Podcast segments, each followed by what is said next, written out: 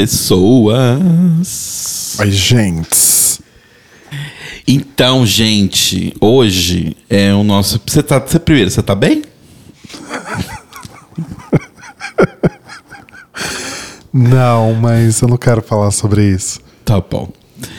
É, oi, gente. Então, hoje é o nosso episódio de perguntas e respostas. Can you believe? E eu queria primeiro agradecer as pessoas, que as pessoas mandaram bastante pergunta. Bastante pra- pra você, né? Porque pra mim eu recebi umas 4, 5. Mas é que eu sinto que eu fiz primeiro o post. As pessoas já tinham mandado pra mim, elas não iam mandar pra você também. Justo. eu vou preferir acreditar nisso. Ah, Ah, você é muito do negativo. a vida é cheia de oportunidades, né? Exatamente. Mas já, já vamos começar então? Vamos, eu queria começar com um e-mail, na verdade, porque Ah, e-mail a gente recebeu um só. Arrasou. A gente vai falar o nome das pessoas? As pessoas que falaram aberto, acho que sim. É? Sim. Então tá bom. A gente recebeu um e-mail do Juliano Lopes e a pergunta dele é: Ainda acompanham Drag Race? O que estão achando das últimas temporadas? Ainda acompanhamos. A gente assiste ali quando sai e tal, mas não é aquela coisa assim, nossa, meu Deus. E a gente assiste só a, matriz, né? Só os... É, de vez em quando a gente assiste algumas coisas. Tipo, a gente assistiu a primeira temporada do Espanha. Ah, não, mas isso faz muito tempo. É. E a gente assistiu, tá assistindo, né? Começou a assistir a primeira temporada do México. Isso. Mas de ver de qual é de que é, assim, mas. Tipo, não é uma coisa, nossa, meu Deus, como eles acompanham. É, então, mas eu acho que pelo fato da gente não ter mais a obrigação de fazer uma cobertura de temporada de Drag Race em podcast, tem sido uma experiência mais gostosa pra mim Sim. assistir. Exato. Então, a 14 e a 15 temporada eu adorei. Adorei. Uhum. Adorei. Achei que foram algumas das melhores dos últimos tempos, mas posso estar enviesado por essa coisa de da liberdade de poder assistir sem ter que comentar tudo. Sim. né? É, aquela coisa, trabalhe com o que você gosta e odeie tudo, né? Tipo, O All Star 7 também foi, foi muito bom. Foi divertido. Que foi o All Winners, né? É, All Stars 8 a gente tá curtindo, mas tá um pouquinho mais fraco. tá bem mais fraco, Né? eu acho. E essas últimas semanas, por falta de outras coisas de- para assistir, nós estamos revendo todos os All Stars. Todos não, a gente começou do 2, Porque o, o 1 não existe, né? né? E a gente já tá no 5. Então, Exato. isso em quê? Duas semanas, acho que. Bem que isso. acho que nem isso. Mas ansiosos pela versão Brasil também, que, É, então, isso que eu ia falar, porque chegou a pergunta aqui. que vem aí. Obrigado, Juliano. Obrigado, Juliano, de Mati Coraza, nosso querido amigo, ah, perguntando as nossas expectativas para o Drag Race Brasil. E o Ei Carlinhos perguntou: agora que teremos Drag Race Brasil, o Tlio vai voltar? O Brasil inteiro se implorando por essa volta. Então, eu estou empolgado pelo Drag Race Brasil, porque eu acho que. A gente sempre fala isso, né? A gente fala desde a época do Tlio, quando teve, sei lá, o primeiro. O primeiro. Academia, né? É muito legal porque tem drags muito boas aqui no Brasil, tipo, trabalhos incríveis. A gente viu no Academia, viu no. Agora no, no Caravana também. É, tem, tipo, tem muitas drags muito boas no Brasil e não existe tanta divulgação do trabalho delas fora em, em baladas. Se você não for na, na boate, você não vai ver, porque elas não vão na TV. Sei lá, quem vai na TV é a Pablo e a Glória. As outras pessoas não vão na TV. TV que você diz, tipo, Faustão. Luciano É, TV Huck. que a família brasileira assiste. Aham. Essas pessoas, as outras pessoas não vão. Então, agora que você tem, tipo, mais programas e tal, eu acho muito legal para várias drags brasileiras serem conhecidas. A gente sabe que a franquia tem vários problemas, mas assim, eu fico mais feliz por oportunidades que vão poder surgir para mais drags brasileiras, entendeu? Do tipo. Principalmente sendo um drag race, né? Exato, que é uma coisa gigante. O problema é que assim, a fanbase de Drag Race é podre, né? Um um dos motivos pelos quais a gente canso- foi cansando lentamente do Tlio também é um pouco pela fanbase, assim, que é um saco. Então eu espero que seja mais positivo do que negativo, no fim das contas, para as drags. E eu tenho uma expectativa, é, não tanto pelas drags, até porque a gente já viu. Ah, eu voltei. A gente viu o elenco vazado já, enfim, não sabemos se será esse e tal, mas acredito que as drags vão realmente dar um show. Mas pela dinâmica, né? Pra ver como que vão ser. Como é a dinâmica de Drag Race versão Brasil, né? Exato. Porque o Brasil tem muito a oferecer de memes e coisas do tipo. Quero ver quem vão ser os guest judges, então, Uhum. os desafios, o Snatch Game. No Snatch Game a gente já tá apostando quem vão ser as pessoas. Com certeza vai ter André Surak, Inês Brasil, Rodrigo apresentador. Rodrigo apresentador, Tula Luana, Tula Luana seria tudo. Márcia Sensitiva, Sim. Regina Rocha, talvez. Eu acho que são grandes. Quem é Regina Rocha? Regina Rocha é aquela gay, gay, gay. Cristina Rocha. Cristina Rocha. Você misturou a Regina Volpato com a Cristina É, exato, Rocha. Cristina Rocha. Clodovil, acho que pode ter. Seria tudo. Então acho que eu tô mais ansioso. Uma dona Nenê da grande família, uma drag mais antiga, assim, fazendo uma. Eu faria muito uma Carol com K. Vani, dos normais. Sim. Seria tudo. Eles não vão poder usar o nome, né? A pessoa vai fazer a Fernanda Torres, mas aí fazendo a Vani. É. Então acho que eu tô mais empolgado por ver como que vai ser a dinâmica traduzida para o Brasil. Sobre a segunda pergunta, é, não, o trio não vai voltar.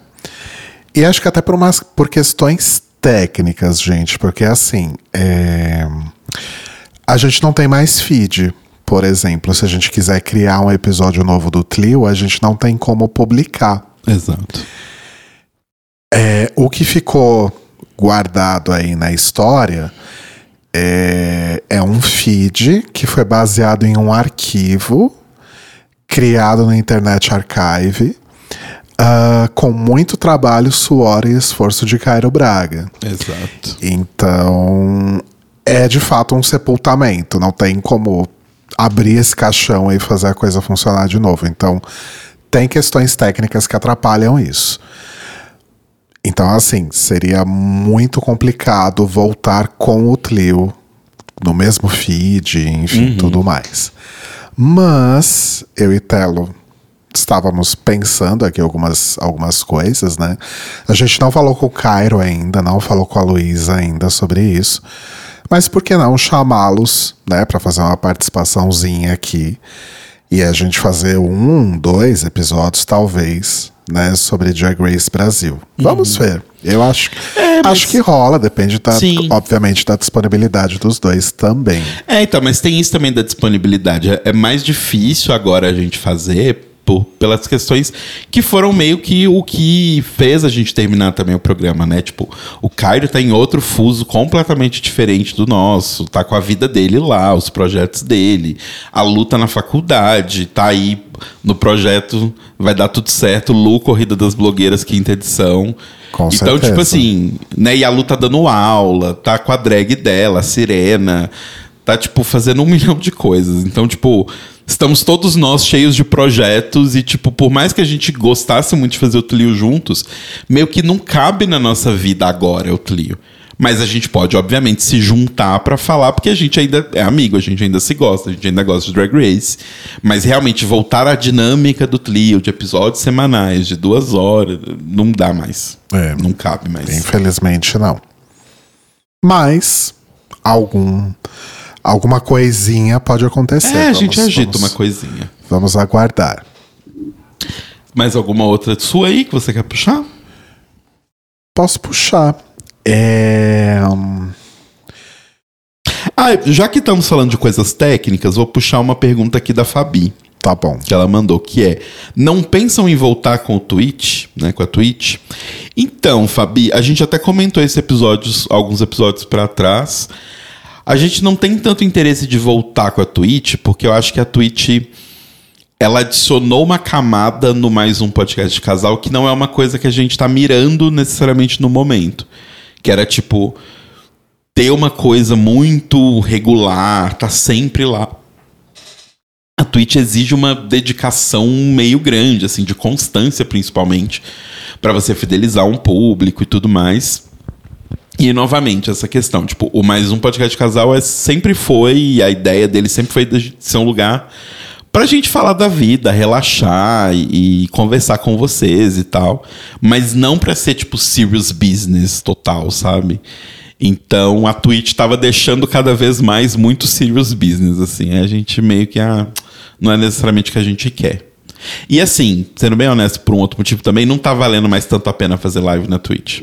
Ah, você comentou. Você tem que ser tipo o Casimiro pra dar certo, sabe? É, Uhum. não tá mais tão, tão legal. E acho que tem toda essa coisa, tipo, pra gente gravar mais um podcast de casal só como podcast mesmo, a gente liga aqui os microfones na interface, abre o software e começa a hablar, né?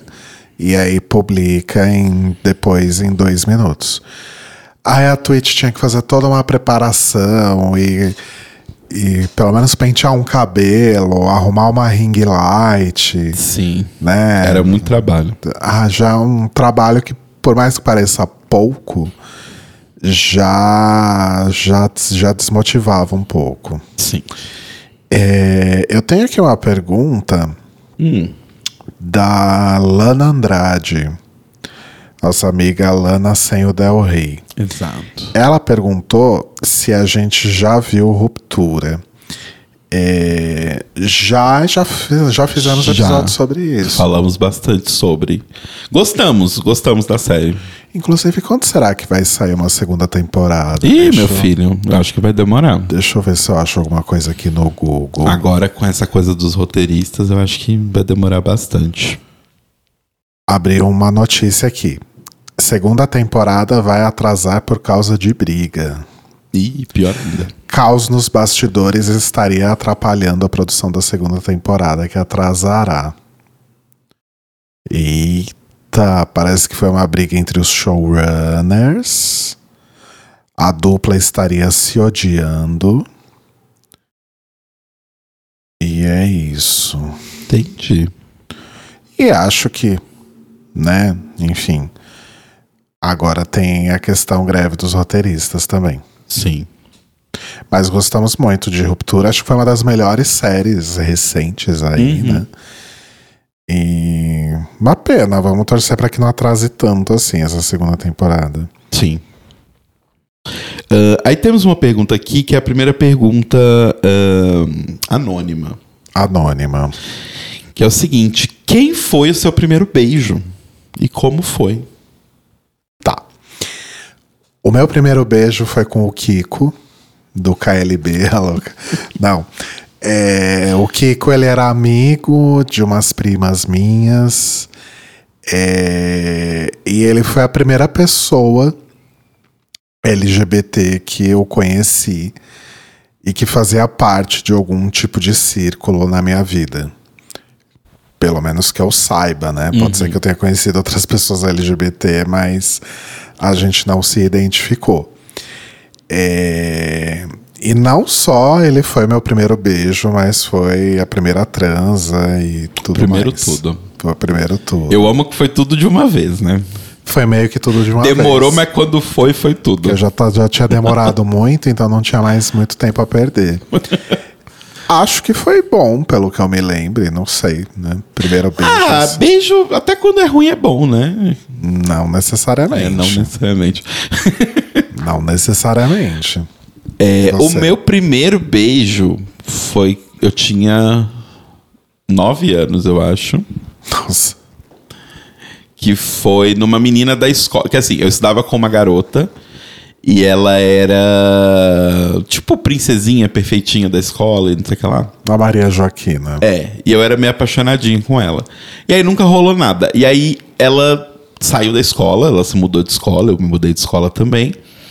E aí ela chamava Alice. E aí o, o pai dela era amigo do meu pai. E aí eles tinham. O pai dela, né, e tal, é, tinha uma. Uma. Mentira, eu tinha oito anos. Tinha uma. Uma cota num clube que tem lá no Barreiro que chama Colina. que é um clube que fica literalmente numa colina. Justo. E aí eu fui pra casa dela um, um dia, assim, meu pai me deixou lá pra gente brincar. As coisas, né? Brincar. E aí eu fui pra lá e aí a gente ia pro clube. O pai dela, o pai dela e a mãe dela iam levar a gente pro clube. E eu lembro o ano que foi, foi 97, então eu tinha oito anos, porque o irmão mais velho dela estava completamente viciado na música do Titanic, Jesus. do My Heart We Go On. Ele ouvia em loop, assim, Eu passei por isso também. sem parar. E aí foi isso, e aí ele não foi pro clube com a gente, a gente foi. E aí eu e ela, em algum momento, nos esgueiramos ali no meio do, Esgueiramos. do, do negócio, fomos pra uma casinha, daquelas casinhas de madeira, sabe? Tipo aqueles fortes de madeira. E aí. Eu não lembro se foi ela que, que, que, que deu a, a iniciativa, se fui eu. Provavelmente foi ela, porque eu, eu sempre fui muito tímido, nessa época é pior ainda. E aí ela me deu um beijo. E aí foi meu primeiro beijo. Foi bem tipo o meu primeiro amor, assim, bem inocentezinho, sabe? Entendi. Bonitinha. Bonitinho. Bonitinha a história. Foi isso. Ah, Só um comentário. É, esse aplicativo de perguntas anônimas para você jogar o link no Instagram. De vez em quando ele joga umas perguntas automáticas ali para você achar que tá arrasando. Sim. Né? Essa pergunta tá muito com cara de. Não, por, o jeito que ela foi escrita, ela não é automática. Foi alguém mesmo. Tipo, foi alguém, um ser humano que escreveu. Porque, tipo, ela tinha, tipo, erro de português, enfim, sabe? Do, tipo, Pe- Peço desculpas ao ser humano anônimo que, que escreveu. sim. Eu também pensei que ela pudesse ser, porque ela tem muito cara de pergunta automática. Eu vou jogar uma anônima aqui, então, que a gente Tá. recebeu. Como vocês aprenderam inglês? Eu sofri a vida toda estudando e acho que não saí do intermediário. Se alguém pergunta o meu nome, eu congelo, risos. É, mas o seu nome é em inglês, a louca, né? eu aprendi inglês na escola, basicamente. Eu era um aluno muito aplicado e inglês era uma matéria que eu gostava muito. Mas o inglês da sua escola foi inglês de verdade? Foi inglês de verdade. Nossa, na minha escola, eu sinto que eu fiquei 20 anos de, de ensino fundamental e médio aprendendo o verbo to be, só. Não, eu aprendi muita coisa na escola. E eu aprendi muita coisa de vocabulário, construção de frases, esse tipo de coisa, é, por um programa da MTV que se chamava Pé da Letra. Era um programa que eles passavam um clipe com a legenda em inglês. No dia seguinte passava o mesmo clipe com a legenda em português. E aí vinha um segundo clipe com legenda em inglês e assim por diante. Então, isso era uma época pré-internet, né? Era na, na, na, na Idade da Pedra. então, eu gravava esses programas e aí eu ia, colocava ali para tocar, né? E eu ia pausando a cada frase e ia E anotando. anotando. Eu tinha pastas e pastas daquela pasta catálogo de letra de música que eu pegava lá. Eu quebrei o videocassete três ou quatro vezes de tanto ficar pausando. e, e isso me ajudou muito. Outra coisa que me ajudou muito foi série.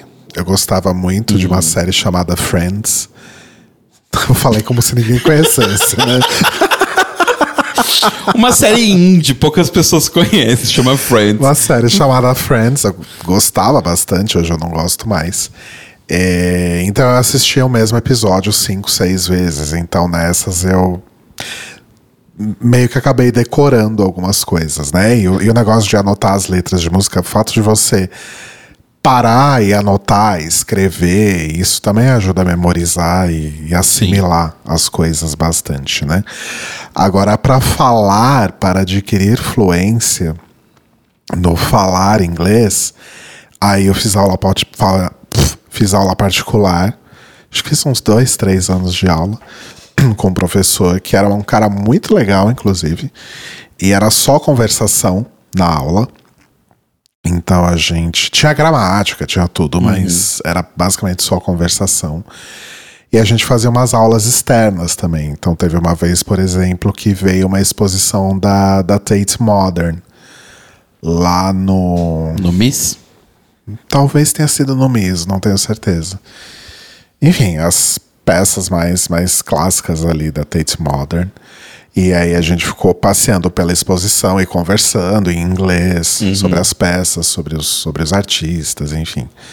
Então foi muito legal, assim, foi um ótimo jeito de aprender inglês. Arrasou. Então, eu aprendi basicamente com videogame.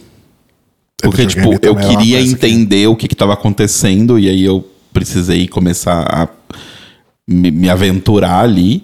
Mas eu, eu, eu não sei onde que clicou, sabe? Do tipo, eu sei inglês. Foi meio que muito naturalmente acontecendo com os anos, principalmente com videogame, eu acho que pra mim foi a maior escolinha assim.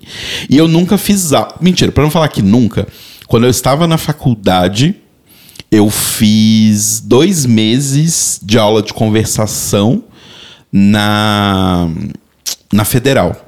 Ah, Na. Federal, porque a, o, o curso de letras é logo, tipo, o primeiro prédio, basicamente, quando você entra na Federal de BH, a Fale. E aí eu fiz lá porque eles tinham aulas bem baratinhas para para estudantes. E aí foi muito estudar, tipo, na vida, assim, pra, sei lá, pra prova, pra vestibular, sabe? Pra coisas assim. Eu estudei, mas só, assim, do tipo, eu nunca cheguei a fazer aula de conversar. Até por isso que eu tenho hoje em dia muita insegurança com o meu inglês falado, principalmente, assim. Eu tenho muita, muita, muita insegurança. Então, às vezes eu me atropelo, eu fico meio assim e tal. Mas o foda é que, tipo, eu sei que eu sei falar, né? Tipo, a gente já contou, acho que essa história quando a gente viajou e tinha um pessoal lá gringo na porta de um bar de urso lá em, em Barcelona. E eu, dali, comecei a falar lá em inglês loucamente. E ele me entendeu perfeitamente, eu entendi ele perfeitamente. Então, assim, eu tenho um bom inglês, mas nunca cheguei a fazer aula. Mas eu queria fazer justamente para perder essa parte da vergonha em mim. Até preciso fazer isso pro, pro futuro, né? Porque, enfim. É mais um, um consolo aí pra essa pessoa querida que mandou a pergunta. Super normal você ser inseguro com uma segunda língua, tá? Sim. Eu tenho muito medo, e não é nem só vergonha, medo de falar espanhol e falar portunhol, sabe? Então isso é uma grande trava que inclusive já me fez perder oportunidades de emprego que exigiam espanhol fluente. Sim. E é algo que eu já poderia ter resolvido, mas eu tenho a mesma trava que você tem com o inglês, que você contou pra gente, eu tenho com o espanhol, por exemplo. Então acho que isso é super natural com uma segunda língua. Sim, sim. É, não, mas eu super te entendo. É, e eu tenho um pouco disso com o inglês, que é do tipo. Que é um pouco o que você tem com o espanhol, que é do tipo, a vergonha de errar o básico. Porque acho que quando é uma língua muito. muito distinta pra você e que não é uma língua natural, que todo mundo né, daqui do Brasil fala, por exemplo, sei lá, mandarim. Se você começasse a fazer aula de mandarim, você não ia ter vergonha. Igual quando eu tava fazendo japonês. Eu era. uma- Basicamente, eu sou uma criança de três anos no meu nível de japonês. Mas eu não tenho vergonha, porque eu sei que é extremamente difícil e que eu estou aprendendo. Inglês e, e espanhol, como eu já fiz aula e eu tenho mais consciência, dá vergonha errar o básico, né? Então Sei. rola um pouco disso. Te entendo. É, Temos uma pergunta que não é bem uma pergunta, é um pensamento que fica pra gente, pros ouvintes, que é: Vocês concordam com o pensamento da pensadora contemporânea Lin, que diz que dedo no cu é tão bom? E eu diria que sim, é tão gostoso. Eu só tenho a dizer que sim, que eu É só concordo. isso. Não tem muito o que elaborar. Sim. É... Mais alguma outra aí? Ou eu posso mais uma aqui? Ah, temos uma pergunta aqui do nosso amigo Gui Gonçalves, Hum, que participamos do, do podcast dele na semana passada, o Horteria. Escutem lá. sim. O que acham do cenário atual da podosfera nacional? Queria muito saber a percepção de vocês. Beijos. Puxado. Deixa eu colocar um, um- até um, um áudio aqui sobre isso. Não tem um áudio, talvez esse aqui. Qual sobre o cenário da podosfera atual? É horrível, mas ao mesmo tempo é bom. Mas só a primeira parte, peraí. É horrível. Pronto. Então, vamos lá. Vamos lá. Eu não quero ser uma pessoa gatekeeper, até porque a gente não chegou no começo da festa do O que, que podcast. isso quer dizer? É quando você gosta de alguma coisa, e aí quem começa a gostar depois de você tá Ah. errado porque começou a gostar depois. Aí você fala, nossa, no meu tempo que era bom. Exato. Aham. Não quero ser esse tipo de pessoa, porque assim, como eu falei, eu não cheguei a fazer podcasts, tipo, meu Deus, não existia nada, era tudo mato. Muito menos ouvir, né? É, tipo, quando eu, com- eu comecei a ouvir podcast até, tipo, bastante tempo. assim, Sei lá, eu comecei a ouvir em 2008 podcast, acho que, que eu comecei a pegar o costume, assim. Mas eu só fui fazer o meu primeiro podcast em 2015 com você. Isso.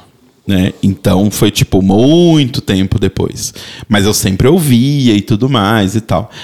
O meu problema não é que as pessoas chegaram depois. Não é isso. O meu problema é que as pessoas estão sequestrando a mídia Certo. eu acho. Então, assim, podcast sempre foi uma coisa que era muito, muito acessível, poderia dizer. Porque, tipo, você consegue gravar com o celular.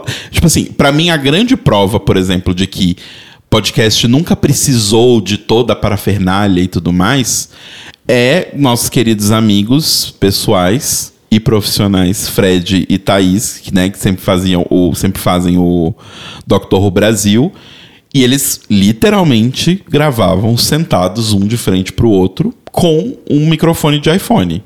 Aham. De iPhone, tipo, 4, assim, sabe? E ficava Tipo, ótimo. e assim, o trabalho que o Fred fazia em cima, o trabalho que a Thaís fazia em cima, transformava o negócio e era um podcast maravilhoso, com bilhões de ouvintes. Eles têm milhões de ouvintes. um monte de- Professional. é, um monte de gente que ama eles. Então, tipo, nunca precisou de toda essa pompa pra ser profissional, sabe?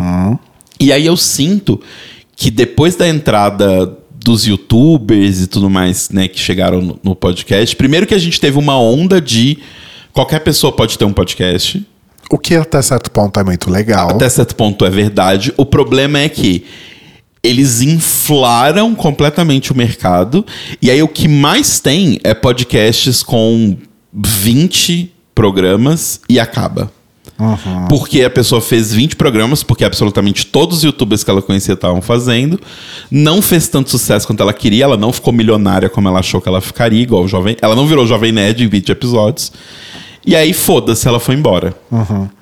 E aí algumas pessoas ficaram, só que eu acho que às vezes transformou o negócio num nível de profissionalismo entre um bilhão de aspas que tá afastando as pessoas da mídia. Então uma mídia que era, cara, qualquer pessoa pode ir lá e dar sua opinião.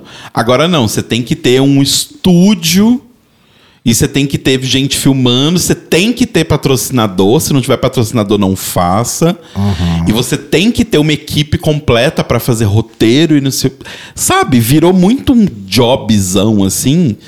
O que eu acho que afasta as pessoas. Porque aí, tipo, como é que eu vou disputar com um podcast de uma pessoa que tem 100 mil seguidores no Instagram e tem patrocínio, sei lá, do Banco do Brasil? Não tem como. Então, eu acho que vai um pouco além disso, porque assim, eu acho que essa questão de patrocínio. Eu não consigo mais ver tanto podcast com patrocínio com investimento de marca. Eu acho que o Brasil, os produtores de conteúdo no Brasil, independente do tamanho deles, falharam em mostrar que podcast era uma mídia viável para você anunciar sua marca. Eu não ve, não tenho ouvido tantos podcasts assim, principalmente podcasts de gente grande. Mas eu não vejo tanta marca investindo mais na mídia. Mas quando eu tô falando marca, eu tô falando um conceito mais amplo. Porque, por exemplo, sei lá, você. Vou dar um exemplo, e não é uma crítica, porque são pessoas que eu gosto. Mas, sei lá, a Paola vai no podcast da blogueirinha, sei lá, por exemplo. Querendo ou não, é uma ativação de marca. A Paola é uma marca. Ah, não, mas eu tô falando especificamente de marcas que vão lá para anunciar Tipo E- o colchão castor. e teoricamente elas estão é, viabilizando o seu podcast financeiramente para você, né? É, é muito engraçado porque inclusive nos Estados Unidos é, foi o contrário, né? Nos Estados Unidos o podcast se tornou uma mídia muito viável para anúncio. Sim. Qualquer podcastzinho tem lá uma marca, sei lá, de de remédio pra. Como é que chama, meu Deus, quando você brocha? É, impotência. Impotência, obrigado. Tem, sei lá, colchão, tem. O Score Pori. Tem coisa de, de autoajuda, de saúde mental, sabe? Tudo, tudo tem marcas ali investindo. E tem uma piada muito boa sobre isso no. Eu não lembro se foi no primeiro ou no segundo episódio da nova temporada de And Just Like That, hum. que é a continuação de Sex and the City, né? Sim. Que tá atualmente na sua segunda temporada. É, na primeira temporada, a Carrie Bradshaw começa a fazer um podcast uhum. para contar as histórias dela.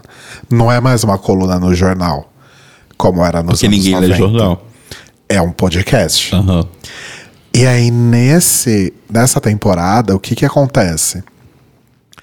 É, ela tá lá gravando, né, as cabeças ali com as propagandas. E aí tem uma propaganda específica sobre um, um, um, um produto relacionado a alguma coisa vaginal, não lembro exatamente o que era. É, enfim. E aí o texto é muito ruim e ela se recusa a gravar a cabeça. Uhum. E aí ela mesma fala de reescrever, levar para o patrocinador de volta. Que nesse meio tempo eles perdem o prazo. E aí mostra ela chegando no estúdio, ela fala: Nossa, por que, que tem tanta gente andando com caixa por aqui? E aí vem a produtora e fala: Pois é, você se recusou a gravar aquele comercial, a gente perdeu o nosso maior patrocinador e agora a gente está fechando o estúdio. Isso, é, isso está acontecendo Sim. nos Estados Unidos. A bolha do podcast estourou.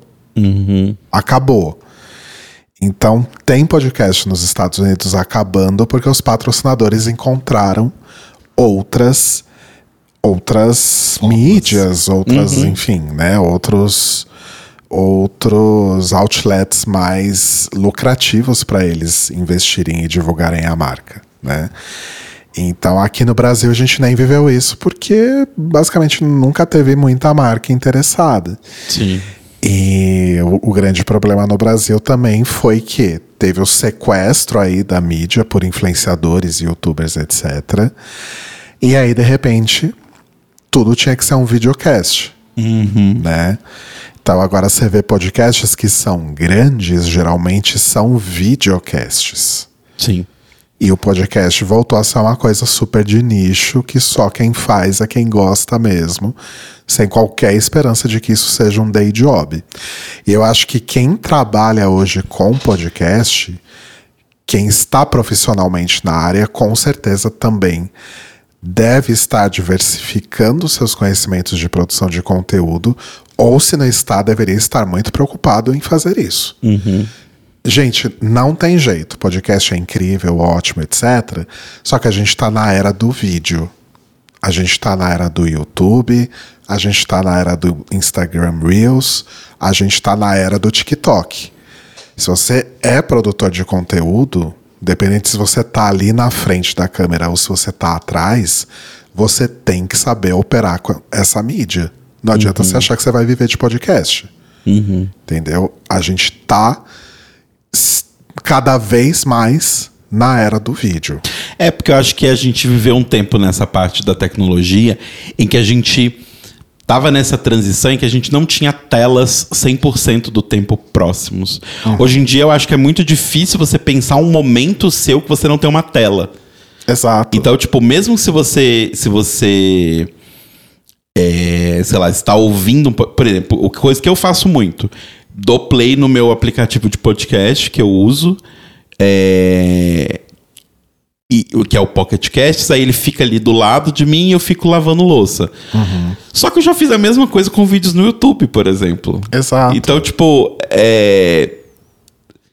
É aquela coisa do tipo, vários desses, desses podcasts, o vídeo nem é necessário. Exato. Mas ele existe pelo formato da coisa toda e tal.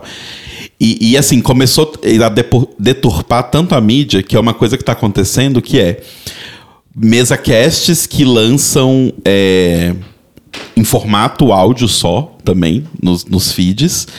E aí, tipo, tem umas- uns momentos de silêncio horríveis no podcast. uma- um- tipo, a dinâmica de é, áudio é muito ruim porque as pessoas estão fazendo uma dinâmica ali presente entre elas visual.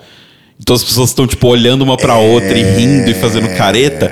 Só que em áudio isso é um silêncio, isso não, é nada, funciona. Aham. sabe? Então é, é complexo, bem complexo. E assim, são mídias diferentes, né? São ritmos diferentes, são formas diferentes de consumo. Então, se você já trabalha com produção de podcast, e acho que vice-versa, tá? Não adianta você querer usar a mesma técnica na hora de produzir um vídeo. E vice-versa. São linguagens diferentes, são formas de produzir diferente. Sim. Então eu acho que é importantíssimo para quem trabalha com produção de conteúdo na frente ou atrás que saiba operar diversas mídias, diversos formatos, porque não dá para querer viver só de podcast ou viver viver só de vídeo, eu acho que é até mais fácil, mais viável, mas só É, de tem podcast. gente hoje que vive realmente de. de... De YouTube, né? Da É. monetização dos seus vídeos no YouTube e tal. que foi uma coisa também que Spotify prometeu horrores, né? Mas nunca chegou. E nunca vai chegar. Nunca vai chegar. É complicadíssimo. Não vai chegar. É. No YouTube você ainda faz uma grana se você Mas é, é, aquela coisa, porque o YouTube é o dono da plataforma, né? Tipo, o, o Spotify continua tentando virar o dono do podcast, né? Compraram o Anchor e tudo mais. Então, tipo assim. é, mas não chegou nesse ponto. E eu não acho que vai chegar. Porque é, sempre foi muito mais espalhado. Vídeo você tem várias plataformas, mas o YouTube dominou. Né? Tipo, basicamente você tem que colocar no YouTube. É uma obrigação. Quase. Eu não sei se você tem que colocar o seu podcast no Spotify, sabe? Exato. É. Exato. Falando sobre podcast, chegou uma pergunta anônima aqui que eu achei interessante, que é: Vocês costumam preparar pauta para o podcast? Por exemplo, quando vocês começaram a pedir iFood no programa. Eu vejo alguns podcasts com situações que parecem naturais e eu sempre acho que é roteiro. No nosso caso, pode ficar. É, é anônima essa? É anônima. Pode ficar tranquilo, tranquila, tranquile, que aqui é sempre 100% orgânico. Exato. A gente faz o que dá na cabeça, a gente não prepara uma pauta, no máximo o que a gente faz é quando a gente senta e tá arrumando os equipamentos, a gente fala, ai, o que, que a gente vai falar hoje? É. É o máximo. Porque tem semanas que acontecem muita coisa, mas tem semana que não acontece nada. Aí eu viro pro Rodrigo e falo: o que, que a gente vai fazer hoje? É o máximo que acontece. Então é tudo 100% orgânico. Tanto que tem até situações, como no, no feriado das gay, que a gente tava sentado na mesa conversando e falou: não, para, vamos gravar isso. Exato. né? Mas nunca com uma pauta ou ai, vamos, vamos fazer uma nova editoria que é pedir comida no iFood. Não, isso aconteceu um dia. Aconteceu um dia porque a gente começou a gravar e a gente já estava com fome, foi um dia que a gente gravou mais tarde. E a gente estava morrendo de fome. A gente falou: não, vamos pedir enquanto tá chegando, e aí quando chegar a gente acaba o podcast. Exato. Aí depois a gente, a gente gostou do, do- da dinâmica, a gente até falou: ai, vamos fazer de novo? Tipo. Um, um episódio que a gente faz, rolou outras vezes, a gente também fez isso, mas a gente até tinha brincado, tipo, ah, vamos fazer essa ser a gig do podcast, né? Começa o podcast, a gente pedindo no iFood e termina quando o iFood chega e tal. Mas vocês verem que a gente tão não tem roteiro que isso aconteceu, sei lá, três vezes e nunca mais. Acontece quando precisa. É quando precisa. Se o iFood patrocinasse, mas como, Aí sim, aquele... como eu acabei de falar, a marca não patrocina podcast. Então, Exato. É, Aí, ainda sobre podcasts, certo. Tem uma aqui que, enfim, vamos lá. Ih, pela sua cara. Fofoca é de anônimos só, só um comentário, gente. Eu não vi as perguntas que o Telo recebeu e ele não viu as que eu recebi, tá? Sim. tá? É tudo, tá tudo acontecendo agora. A pessoa mandou o seguinte: fofoca. Porque aqui é tudo orgânico. Ah. é, fofoca pela metade quase mata fofoqueira. Tem uns episódios que vocês comentam de alguém que virou as costas para vocês que ia no Tlio. E aí teve uma outra pergunta, que eu não sei se é da mesma pessoa, também anônima, falando. Uhum. Eu queria que vocês, entre aspas, enquadrassem certas drags cuja fama as fez esquecer de quem deu espaço no começo. Tá. Ai, isso é muito delicado. Na verdade, assim, não teve necessariamente ninguém que virou as costas pra gente. Sim. Falando especificamente de drags ou pessoas famosas, vamos dizer assim, que participaram do Tlio, uh, nunca teve ninguém que, literalmente usando essas, as palavras da pergunta, tenha virado as costas. Teve pessoas que decepcionaram a gente porque quando vieram participar, claramente não estavam nem aí. Então, para que veio? Sim.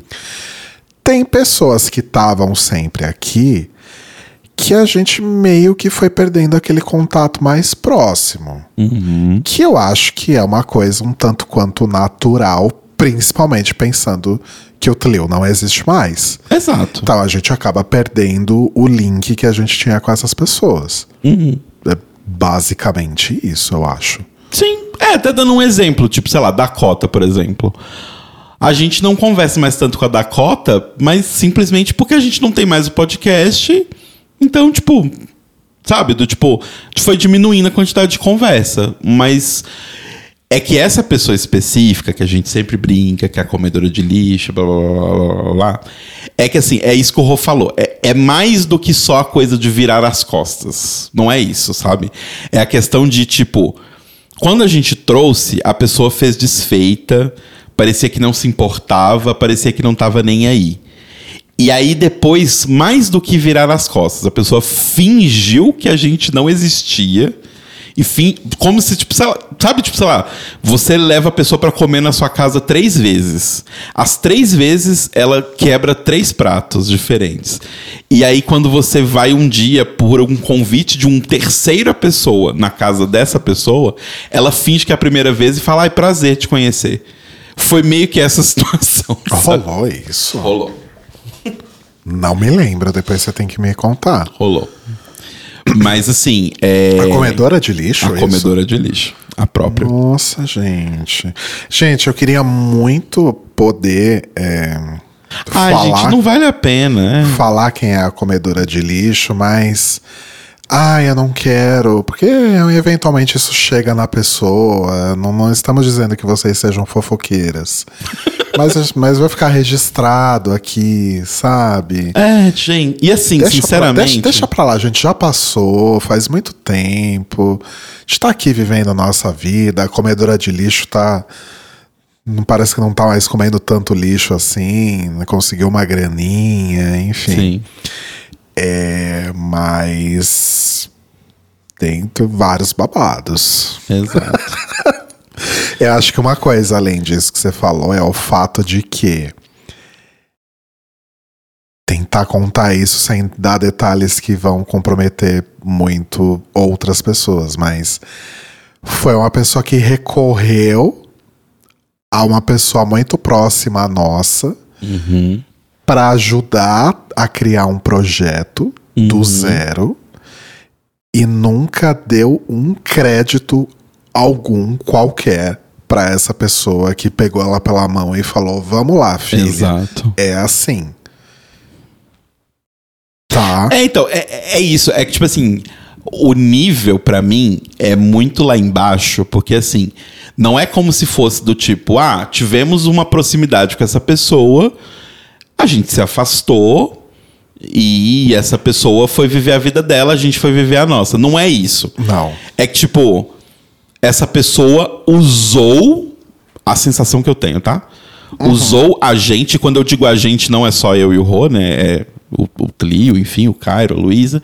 Essa pessoa especificamente usou a gente para conseguir uma coisa que ela queria e depois ela fingiu que ela nunca tinha, que ela não sabia quem nós éramos, sabe? Do tipo, não é que do tipo, ah, sim, participei com os meninos e tal, mas não converso com eles, não sou amigo deles. Ok, a gente realmente nunca foi amigo.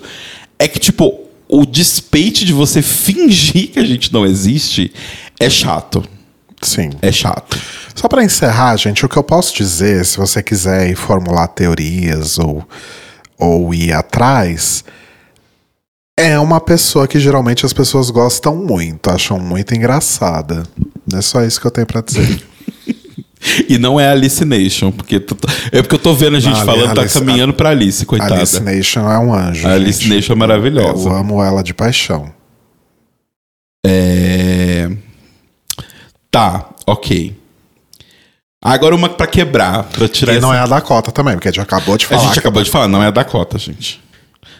Não é as drag box, as drag box vieram aqui no programa, a gente fez, Exato. fizeram o programa com a gente. Não, Exatamente. gente, é isso que eu tô falando, tipo, essa pessoa ignorou tanto a nossa existência que vocês nem vão imaginar quem ela é, porque vocês nem imaginam, vocês quando vocês olham Não, pra essa- essa pessoa, vocês nem imaginam que ela já veio no Tlio ou que ela conhece a gente. Mas só por essas exclusões que a gente deu, já tá ficando muito mais fácil É, achar- gente, acertar cês- cês quem sabem é. quem é. Vocês já mataram, gente. vamos, vamos- vamos, vamos sepultar esse assunto, vai? Sim. Agora uma leve de nossa querida amiga Luísa Lunática, inclusive. Luísa Lunática, maravilhosa. Ex-ganhadora aí do, do Corrida das Blogueiras, quinta edição. Vão lá dar, dar like no vídeo da Luísa, compartilha o vídeo da Luísa pra as Diva Depressão chamar ela. Ai, tem isso? Eu não sabia. Tem que fazer isso? Não, não sei se tem. Eu achei que pudesse ajudar, não? Acho que ajuda, né? Vou fazer isso depois. É, um sabor de pizza pra excluir da face da terra. Pra excluir, nossa, que difícil. Es- implodir completamente. Pra mim é fácil, Alite. eu como pizza de cocô até Gente, deixar. Alite é um grande erro. Alite é um grande erro. Nossa, gente, eu amo alite. O problema é que você é alérgico, além de tudo, né? Não. é anchova que você é alérgico, não é? Não. Mas você também odeia. Odeio, mas não sou alérgico. Eu sou a, a única coisa que eu sou alérgico, allegedly, é carambola. Nossa, gente, pizza de alite. Hum, que delícia. E, e o problema da pizza de alite é que ela tem aquela característica que assim, não dá pra pedir uma pizza meia alite, meia qualquer coisa. Que é Porque vira né? tudo alite. Ai, não. Eu não E eu go- amo sardinha. Que é categoria peixes pequenos, né? Mas eu amo Justo. sardinha, mas. Eu não tenho um sabor especificamente que eu excluiria da face da terra, mas eu não acho legal esse conceito de pizza de alguma comida. Então, pizza de hot dog, Pizza de estrogonofe. pizza de estrogonofe, pizza de picanha, eu acho cafona. Mas picanha não é um sabor, né? Picanha é um, é um produto. Pizza de churrasco, vai, ok, sei lá. ok, entendi. Acho cafona. Eu também acho meio cafona.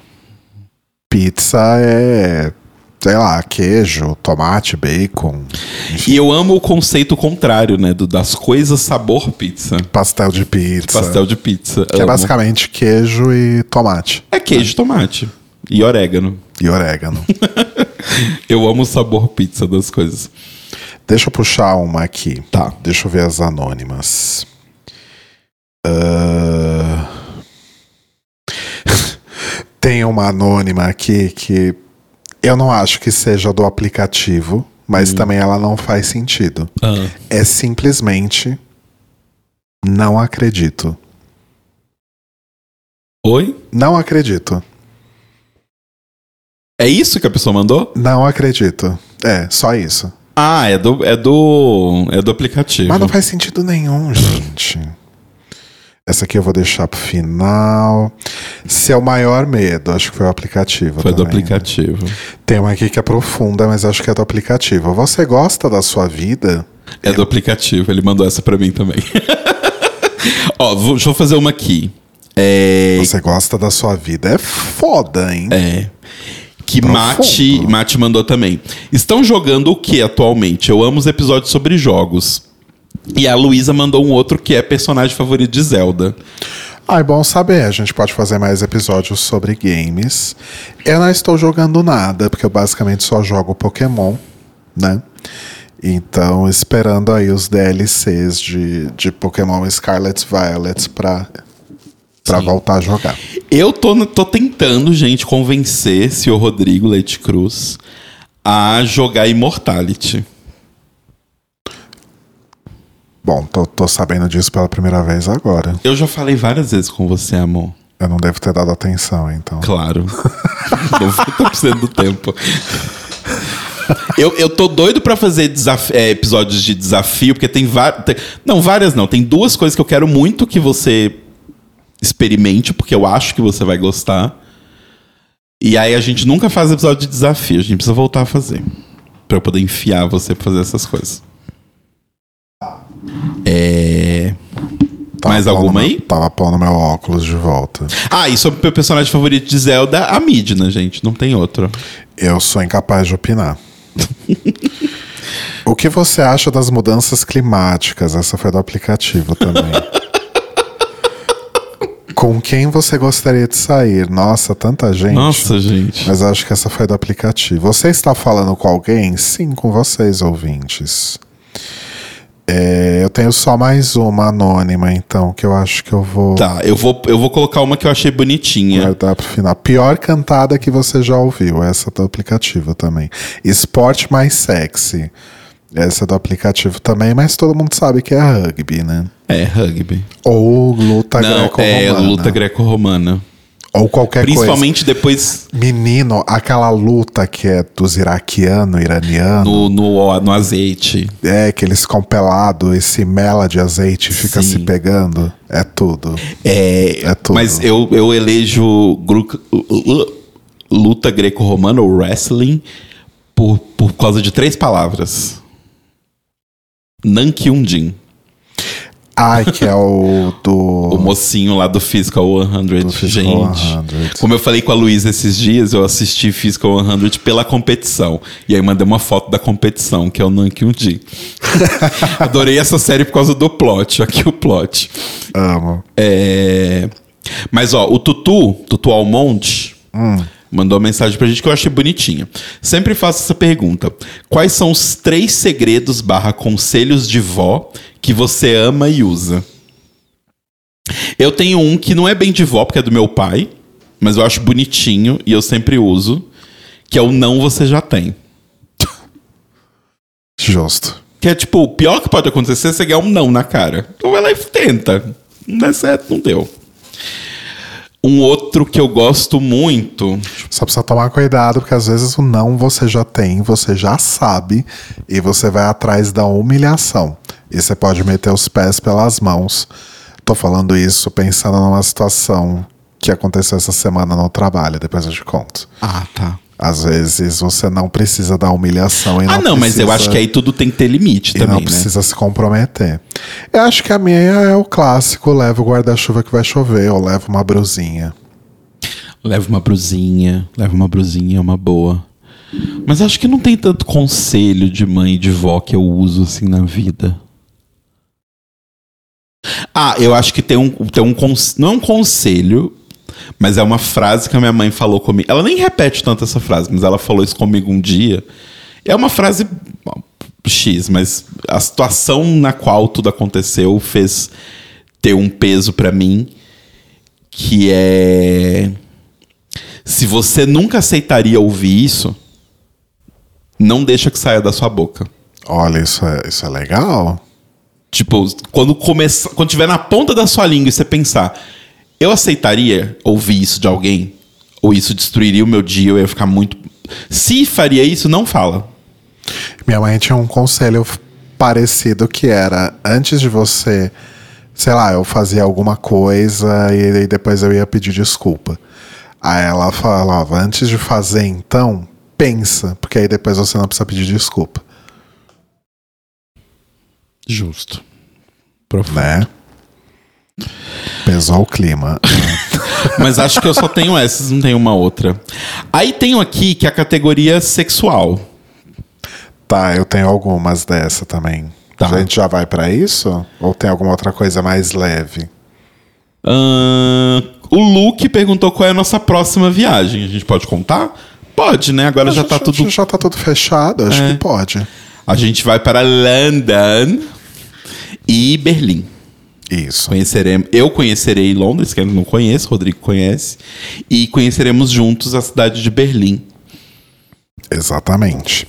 E nesse meio aí, antes de ir para Berlim, a gente vai para Liverpool, passar um dia no Liverpool, fazer os passeios dos, Dos Beatles, Beatles. E aí depois a gente vai para Berlim. A gente vai ficar acho que cinco dias em Londres, Isso. um em Liverpool e seis, E sete dias. Seis, sete em Berlim. Isso. É. Isso em novembro. Exato. Finalmente espero realizar o meu desejo de viajar para um lugar frio. Pela primeira vez na vida. É porque a gente vai em novembro, né? Eu sempre viajo para os lugares que tá um calor do inferno. Mas na real, essa é de fato a nossa próxima viagem. Mas a Ah, minha, sim. a minha próxima viagem é agora em julho, que eu vou para Salvador. Uhum. Vou passar cinco dias pro, em Salvador. E depois vou passar quatro, quatro dias no, num resort na costa do Sauípe. Que eu vou brincar de White Lotus. Rodrigo é a própria Tânia de White Lotus. Espero que eu não mate ninguém, ou que ninguém me E mate. que, e que nem morra também, né? Arrasou. É, tá, então vamos lá. A primeira pergunta de questões sexuais é leve. Mas ela come- é do Luke, que é como foi o início do relacionamento aberto de vocês? É, eu tenho uma parecida. Deixa eu só ver. De quem foi? Não, é uma anônima. Mas ela tem um complemento. Tá. Que a pergunta é: Como foi pra vocês abrir o processo? Como foi pra vocês o processo de abrir a relação? Que é similar à, à pergunta do Luke. E aí tem um, um complemento.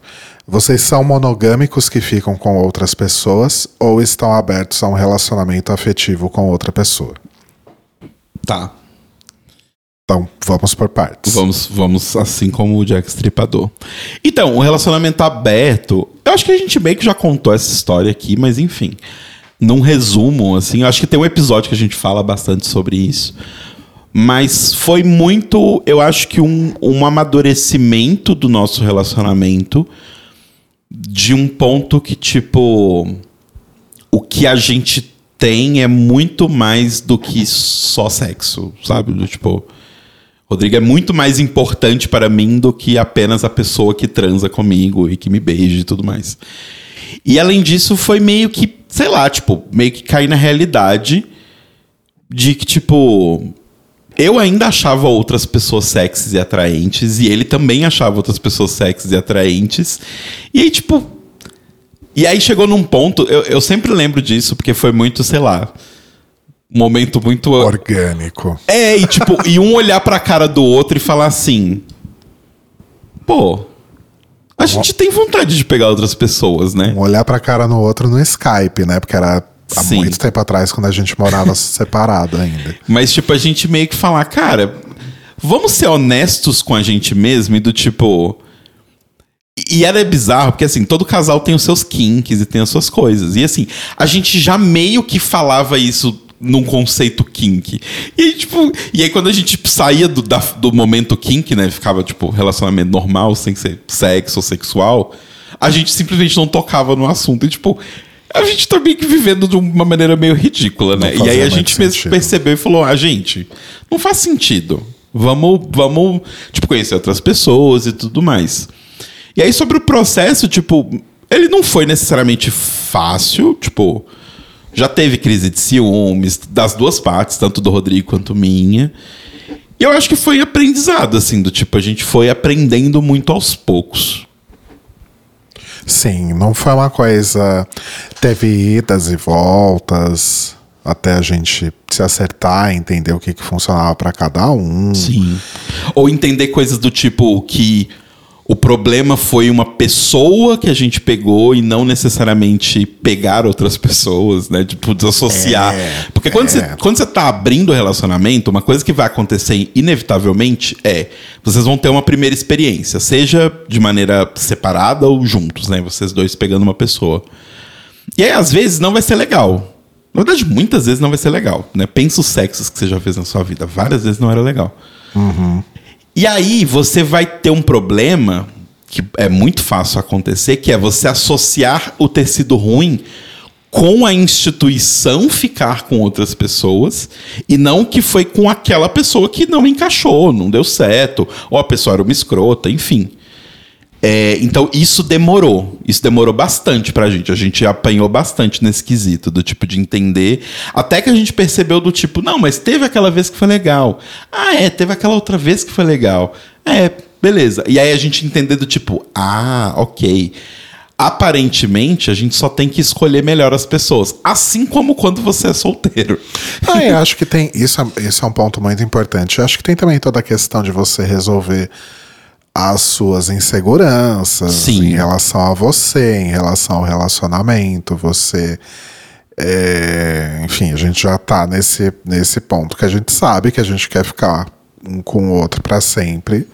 E o que vier é só uma adição, né? Mas no começo isso era algo que realmente gerava muita, muita insegurança e tal. Sim. Tipo, O Rodrigo pegava uns caras bonitão. Aí eu ficava, pronto, ele vai me largar. Ah, Que eu acho que também é super normal. É super normal, gente. Insegurança todo mundo tem.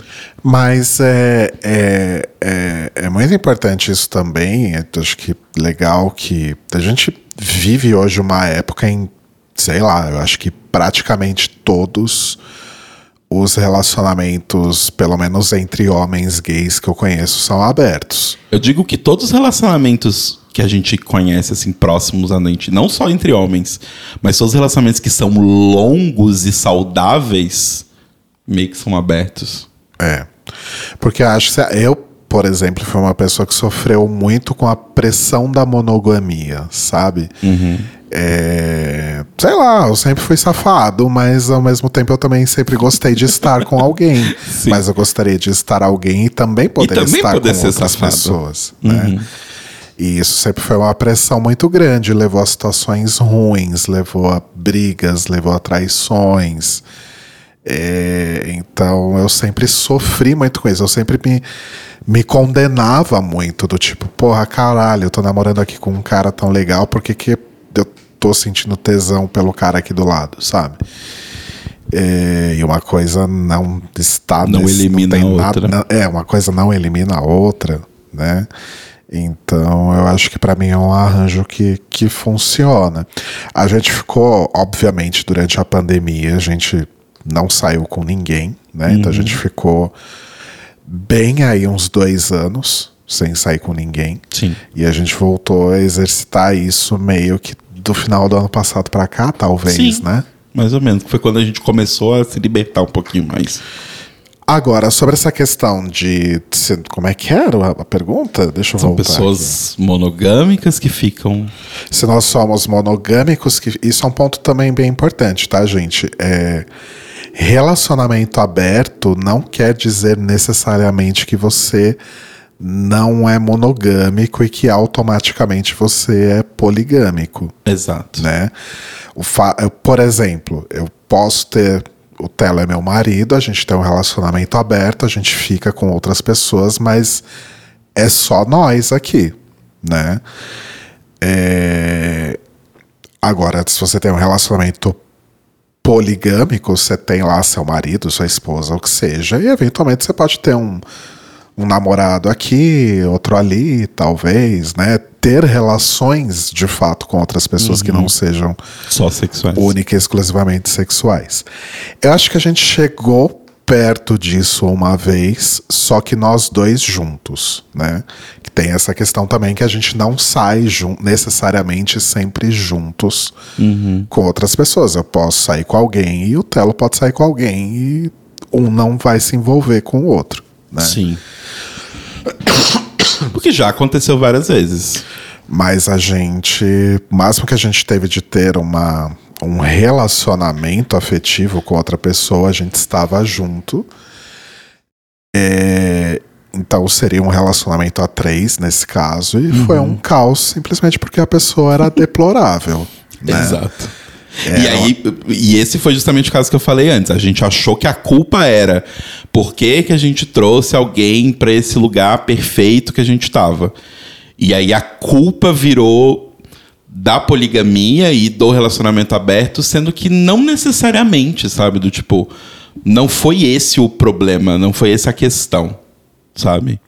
Então, é uma coisa que tem que ficar atento. Mas com relação a isso, é o que o Rô falou, tipo, hoje a gente se considera, né, pelo menos eu nos considera um casal monogâmico que fica com outras pessoas. Uhum, Mas, tipo, eu não, não boto um hard no, sabe? Do tipo. Exato. Sei lá, amanhã pode ser que o Rô conheça um cara e que ele goste muito desse cara.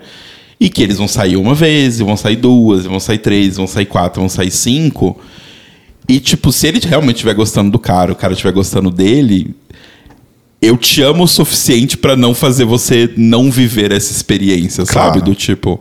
E eu digo mesmo. Então, tipo, não é um hard no, nem um hard yes, assim. Tipo, não estamos nem procurando, nem evitando. Se acontecer, é que, tipo, realmente. É que também não é o tipo de coisa que dá pra planejar ou colocar um, É, tipo. um, um, um milestone ali. né? Exato. Então, a partir de hoje, se a gente conhecer alguém e quiser ter um romance, a gente pode. É, que, é porque Não tem é gente. assim que é porque tem funciona. gente que classifica a questão da poligamia e da monogamia de duas formas, né? Tipo. O que eu vejo muita gente classificando é: se você se sente aberto a ter mais de um relacionamento ao mesmo tempo, você é uma pessoa poligâmica. Se você não se sente aberto a ter isso, você é uma pessoa monogâmica. Pra mim é meio que o contrário, do tipo, se eu est... Pra mim não é uma coisa de ser, é uma coisa de estar. Eu estou numa relação monogâmica, logo eu estou monogâmico. O que não significa que amanhã eu posso ser poligâmico ou eu posso me identificar como pessoa poligâmica. Mas é como eu falei, como no meu caso nunca aconteceu, tipo, a vez que aconteceu não foi legal, eu não me sinto uma pessoa poligâmica. Mas eu acho que é uma questão de classificação. É, mas é que na época também que rolou algo nesse estilo, ah, era uma gay trambiqueira, enfim. Trump Queers. Era uma trambiqueira. Nossa, seria então- um ótimo episódio de Trump Queers. Ainda mais agora que a gente teve mais desenvolvimentos Nossa, dessa, sim. dessa, dessa história. Dá uma, uma, uma novelinha gostosa, viu? Sim. Dá uma novelinha boa. Aí, mais algumas coisas aqui. Ah, deixa eu puxar uma da- das minhas, puxa. então. A Lana perguntou: Tinder ou Grindr? Na verdade, nenhum dos dois, Lana. É, Scruff. a gente usa apps um pouco mais ah, nichados, digamos assim. Aplicativos para gays gordos e peludos. É basicamente o que a gente Ou usa. que tem interesses em pessoas gordas e que peludas. são o Scruff, que tem também os fortes e peludos, ou não tão fortes ou não tão peludos. É, tem o Growler, que é especificamente de ursos e tal, e tem o W-Bear, que é um, um Instagram um pouco mais safadinho, assim, É, exato. que é frequentado, como o próprio nome diz, pelos bears. né? Exato. Nunca usei o Tinder. O, o Scruff tem uma função que é igual ao Tinder, né? De você dar o slide pra esquerda, dar o slide pra direita. Divertidíssimo. É o nosso videogame aqui. E aí rola um match, né? Então é exatamente a mesma dinâmica do Tinder. Então não sinto falta de ter o Tinder em si. E eu nunca usei o Grindr, até porque a gente voltou a usar aplicativo muito recentemente também, a gente não estava usando.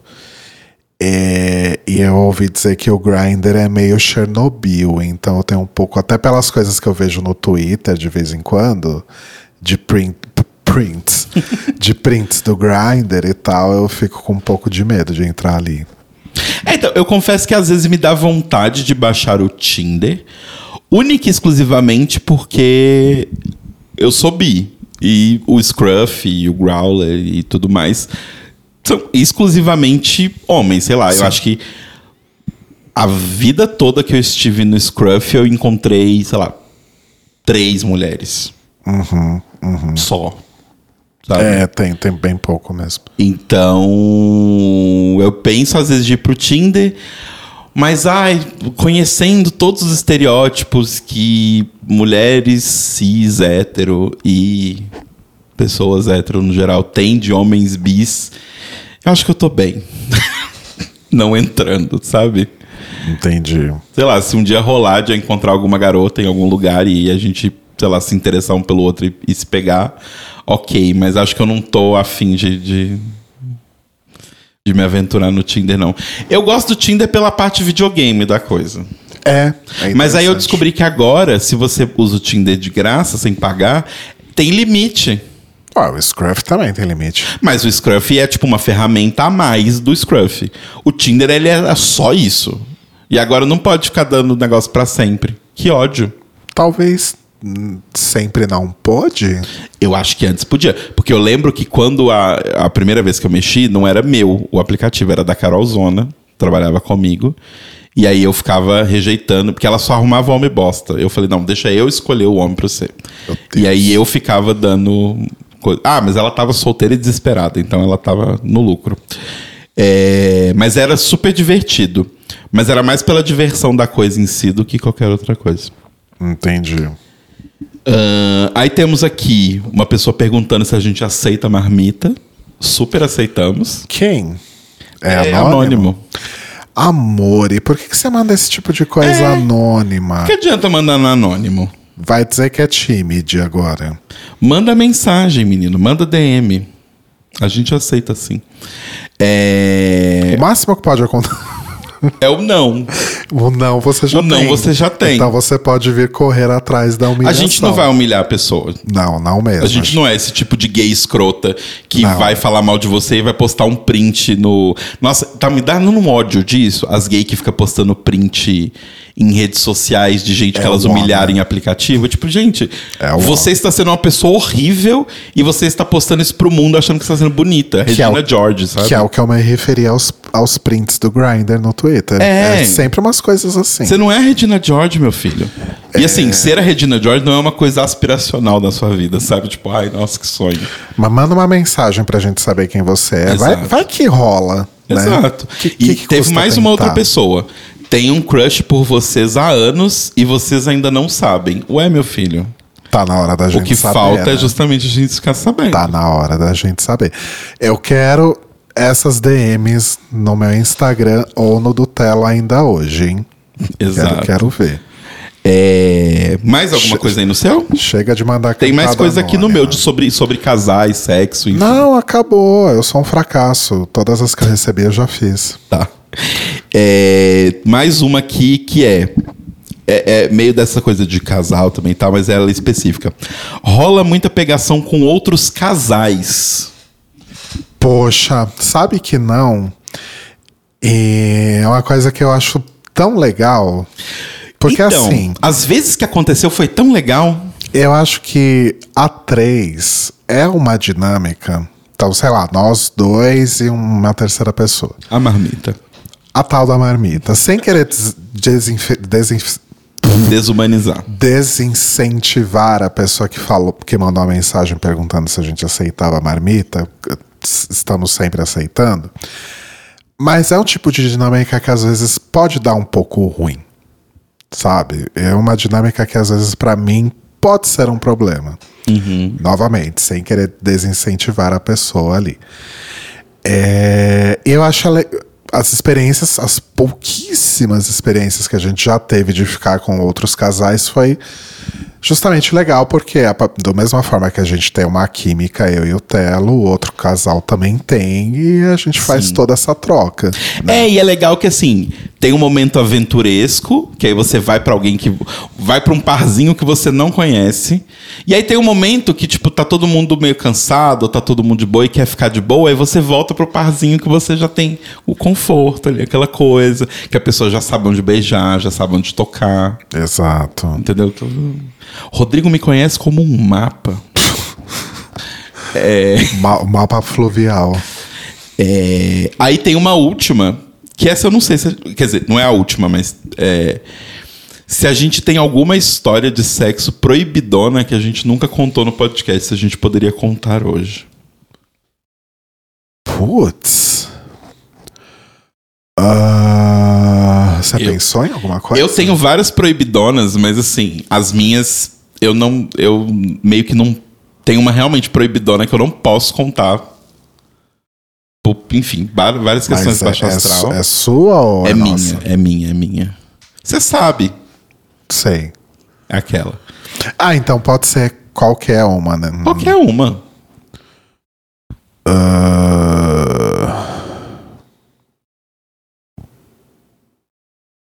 É que não é bem proibidona, eu não sei se cabe nesta categoria também. Hum. Talvez caberia numa categoria tipo lugares estranhos onde você já transou. Hum. É... Enfim, gente, houve uma época da minha vida que eu era adepto do, da pegação no banheiro público, né? Enfim. Acontece. I'm not here to judge. É... E aí, uma vez, tava me pegando ali com o cara no banheiro público. Já teve situações de, de ser pego por seguranças e coisas do tipo em banheiro público, Nossa, mas não é, esse, não é esse o caso. E aí a gente tava se pegando, mas enfim, banheiro de shopping, milhões de pessoas entrando. Ele falou: ai, vamos, vamos comigo num lugar. Falei, tá. E aí a gente foi. O lugar era o prédio onde ele trabalhava, que era um um não é um órgão governamental, mas é algo relacionado ao governo de alguma forma. Não, não vou saber explicar, eu não quero falar o nome Aham. também. E aí a gente entrou no prédio, peguei ali meu crachá de visitante, subi pro andar, não tinha ninguém. Tinha acho que só a moça da faxina, Uhum. porque isso era tipo de noite já.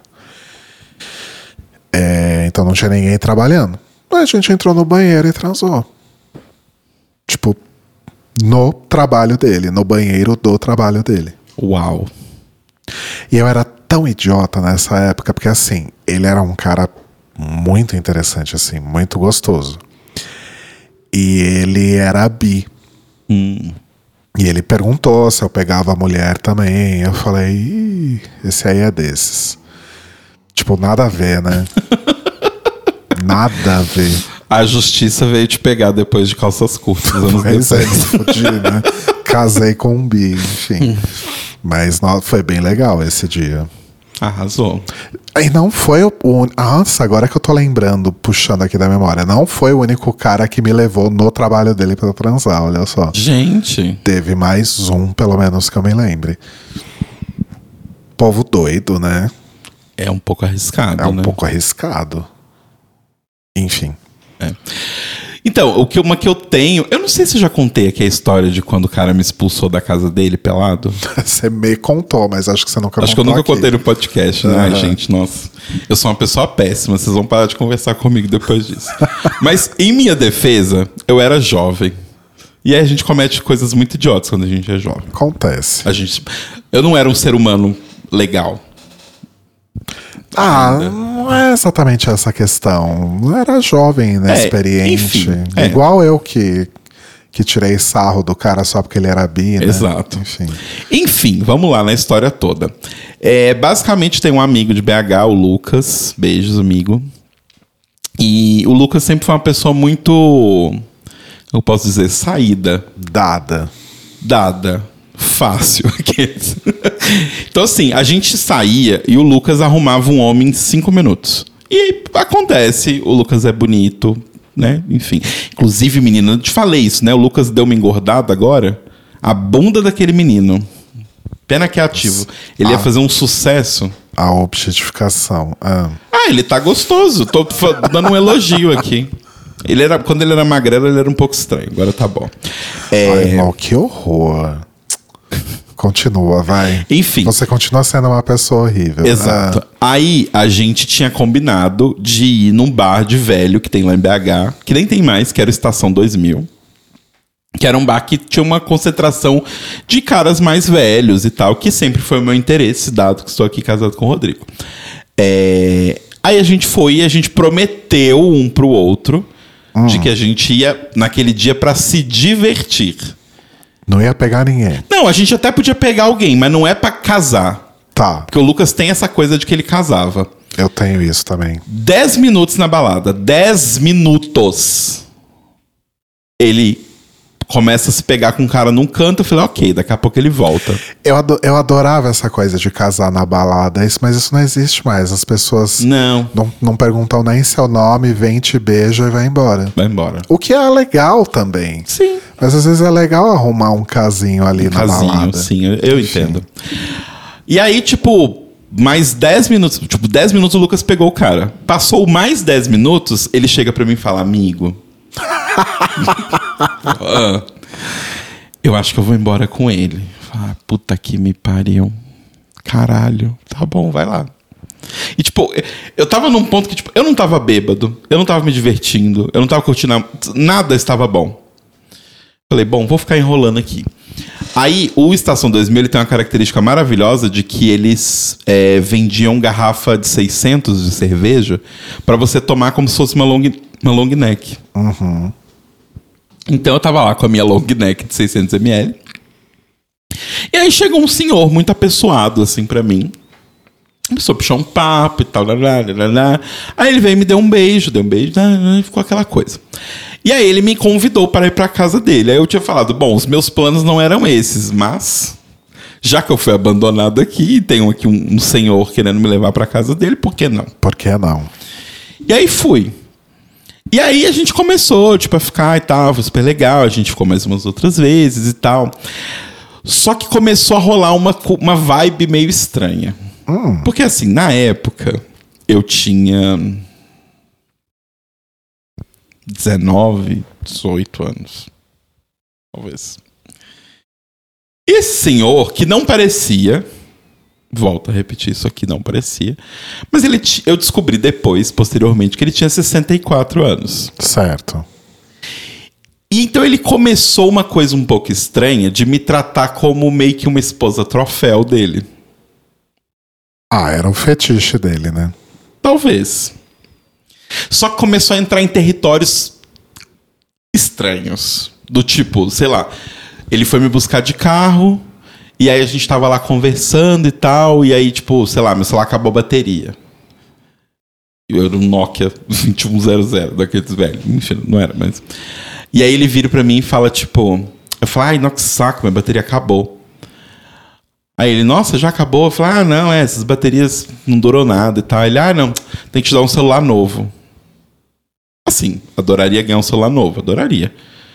Mas. Tipo assim, a gente não. Sei lá, era um. Eu, eu me incomodaria. Era uma energia estranha. Tipo me- assim, eu me incomodaria. se eu tivesse assinado um papel, se eu tivesse concordado em ser um sugar baby, ótimo. Eu adoraria. O Telo de hoje adoraria um macho pra pagar minhas contas. Mas o Telo daquela época tava uma vibe muito estranha. Tava, parec... tava, uma... tava dando uma sensação de que eu estava me prostituindo. E eu não estava, tipo, eu gostava dele. Ele era legal e tal. Beleza. Eis que um dia ele me chama, eu e uns amigos meus, pra ir pra casa dele, que ele tinha um, um apartamento mó legal lá, pra fazer um churrasco lá, nadar na piscina que ele tinha lá, piscininha e tal. E aí foi um amigo dele que, mora no, que morava no interior de, de, de, de Minas pra lá. E eis que o amigo dele começa a dar em cima de mim o tempo todo na festa. E dando em cima de mim, dando em cima de mim, dando em cima de mim, dando em cima de mim. E ele?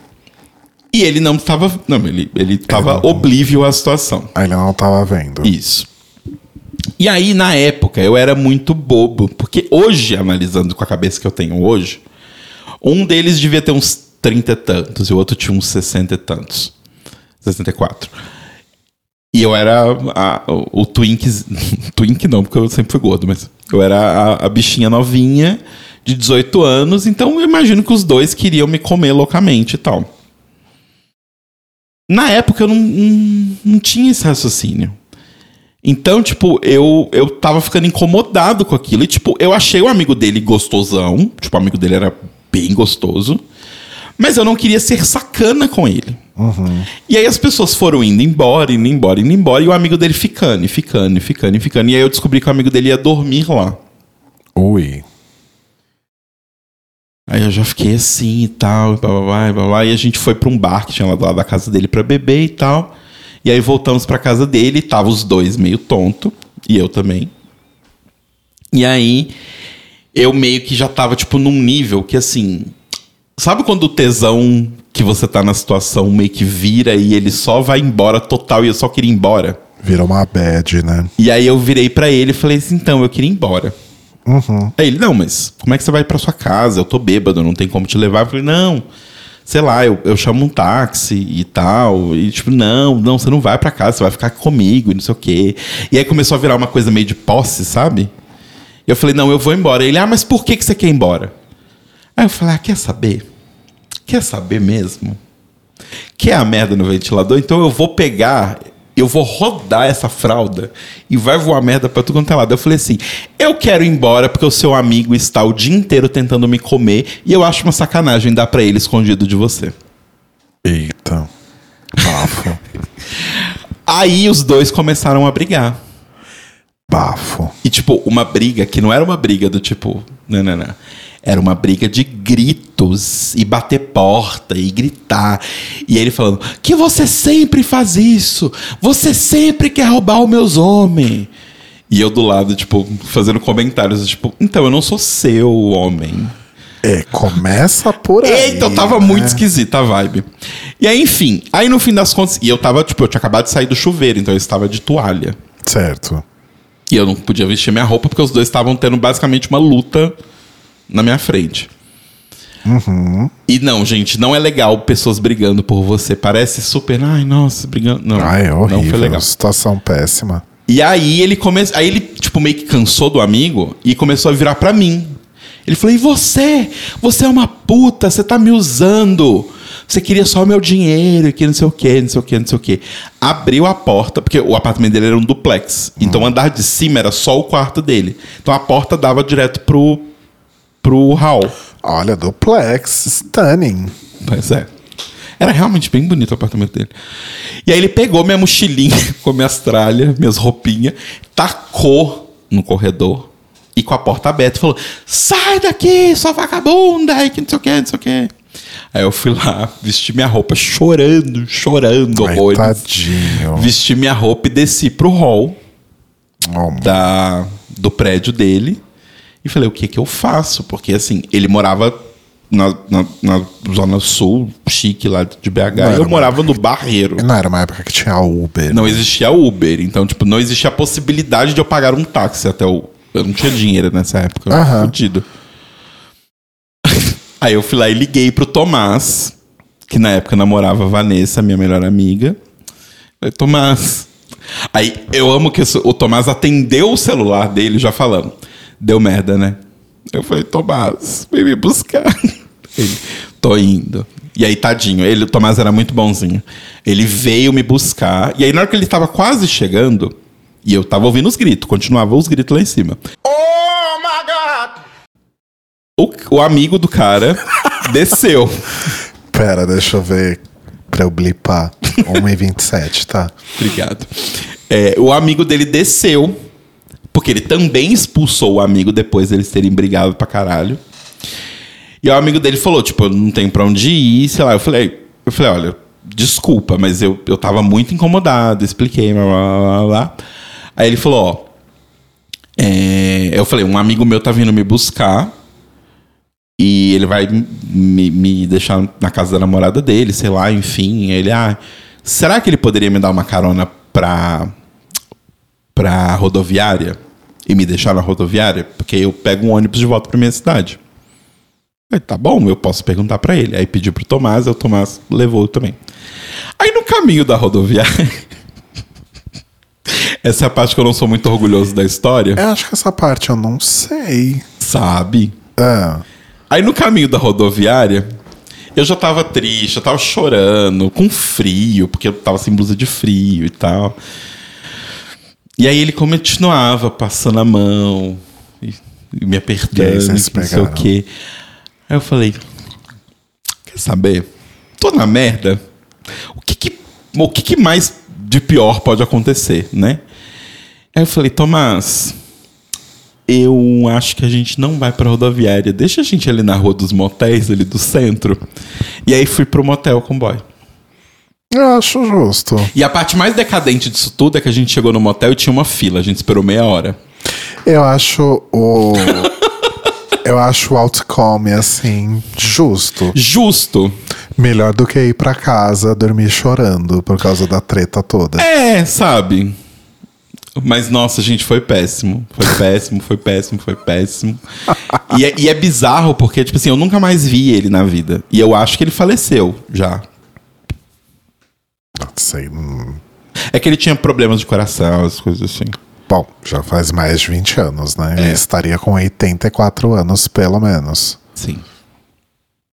Que bafo. Essa história é bafo. Essa história, gente, pra mim é tipo. hum, uf. Não é necessariamente pesadona de sexo nem nada, mas é pesadona da minha vida, da minha história.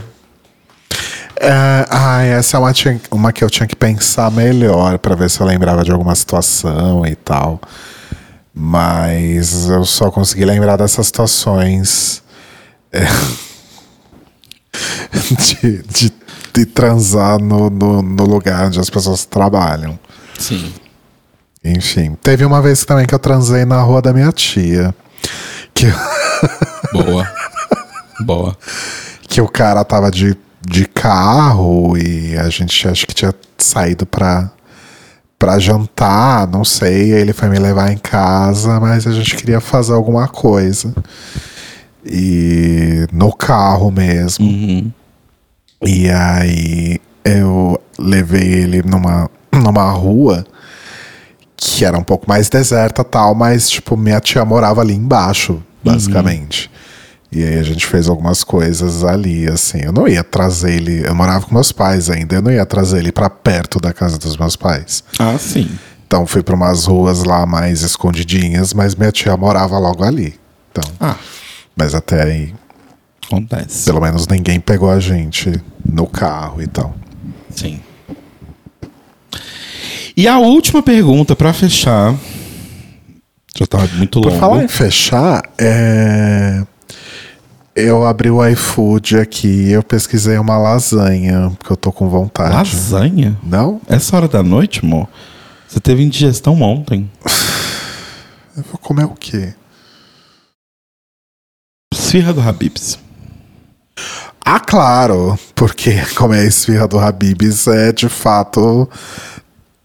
Não vai dar nenhum. Tá, então pede a lasanha, então. Né? Comer às 10 da noite. Sei lá, um sashimi, talvez. Pede a lasanha, você tá com vontade de pedir lasanha. Pede a Ah, lasanha. se eu passar mal, passei. É. Enfim. É que eu tô tratando uma infecção do o estômago. não você já gente. tem. É, o não eu já tenho. É que eu tô tratando uma infecção do estômago, gente. Então tá, tá um pouco difícil minha vida esses dias. Né? A última pergunta é de nosso querido Roba. É, nosso grande amigo, beijos, Bi. Que ele fez uma pergunta que ele tem feito pra ele mesmo e que é muito profunda. Ih, lá vem. Como vocês veem a vida de vocês daqui a 10 anos? Ai. Poxa, essa, essa também é outra que eu tinha que ter me preparado com antecedência. Eu falei, eu falei. Quer ver as perguntas antes? Mas você me falou que não era pra eu ver. Depois Mas aí não- eu falei depois, você quer ver pra se preparar? Ah, eu acho que eu me vejo velho. é, eu vou estar daqui a 10 anos, eu vou estar com 54, quase 55. Isso não é velho. Aos 18 eu peguei um cara que tinha 64.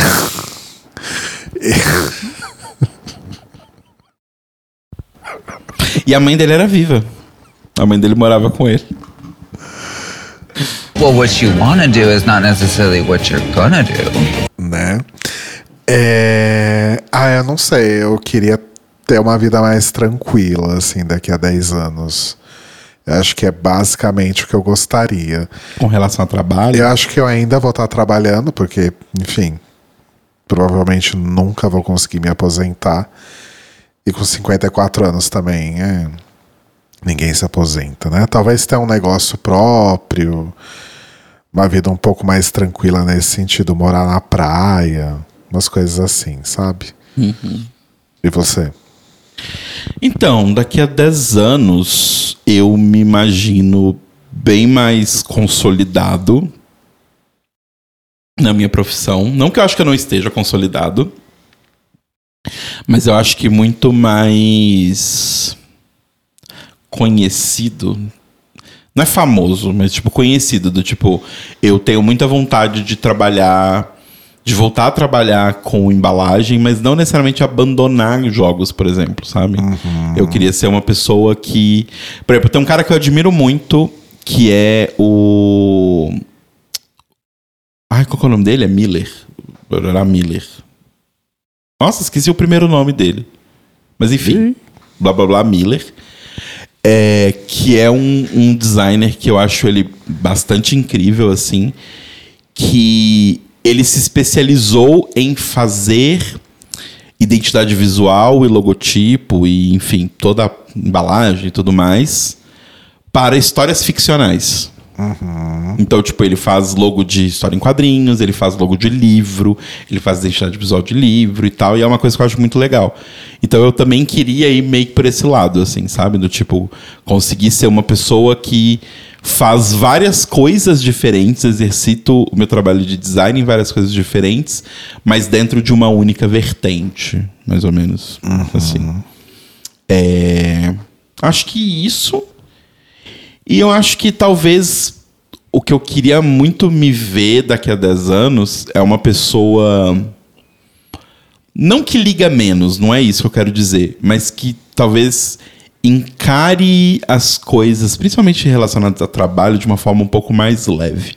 Sim, Porque eu acho que eu tenho uma relação não muito saudável com o trabalho de uma forma geral. sim. Eu ou também. eu tô 200% no trabalho ou eu tô menos um, sabe? Uhum. Eu, eu preciso encontrar um balanço para que seja uma coisa nem que seja overwork demais e nem que seja eu não quero simplesmente olhar para isso. Uhum. Então acho que é isso, acho que é uma- encontrar essa relação mais saudável com o trabalho assim. Boa. Gosto. E de resto é continuar do jeito que tá melhor, eu acho. Não queremos ter filhos, eu acho. Acho que a gente realmente abandonou essa essa essa ideia aí da paternidade. Sim. Talvez mais gatos. Talvez mais gatos. Ah, infelizmente sem o vovô daqui a 10 anos, a não ser que ele seja um milagre. Ah, ele vai durar. Tá louca, né? É. Daqui a 10 anos ele teria 23, tadinho. Exato. Só o pó. Nossa, o...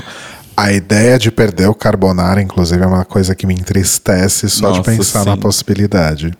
Mas, Mas é uma coisa que a gente. Eu, eu sempre falo pro Rô, a gente assinou esse, esse papel o dia que a gente pegou a responsabilidade de trazer ele para casa. de adotar um gato de 10 anos. Exato. E o nosso trabalho é fazer com que os últimos 10, 15, 8, Ai, seja lá o chega, tempo que ele não, tiver, não. sejam Não, os melhores possíveis. Não quero pesar o clima, não. Não, não é pesar o clima.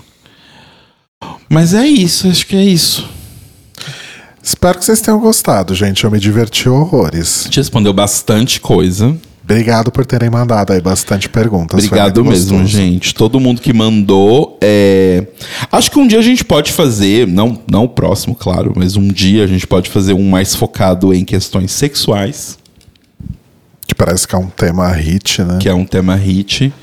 E aí mandem perguntas de putaria um dia pra gente. Vai, vai pensando nas suas perguntas de putaria e guardando numa caixinha. E as pessoas que falaram que queriam pegar a gente, manifestem-se. É, Exato, enfim, gente. Só mandar mensagem. Deixem a gente saber quem vocês são. Mas é isso. No fim das contas, no fim do dia, é tudo sobre isso aqui, ó. O que me alivia é saber que eu não ofendi ninguém, não gritei com ninguém, não desmoralizei ninguém. Por isso que eu tô tranquila. Só com o meu amigo dele, mas não ofendi ninguém.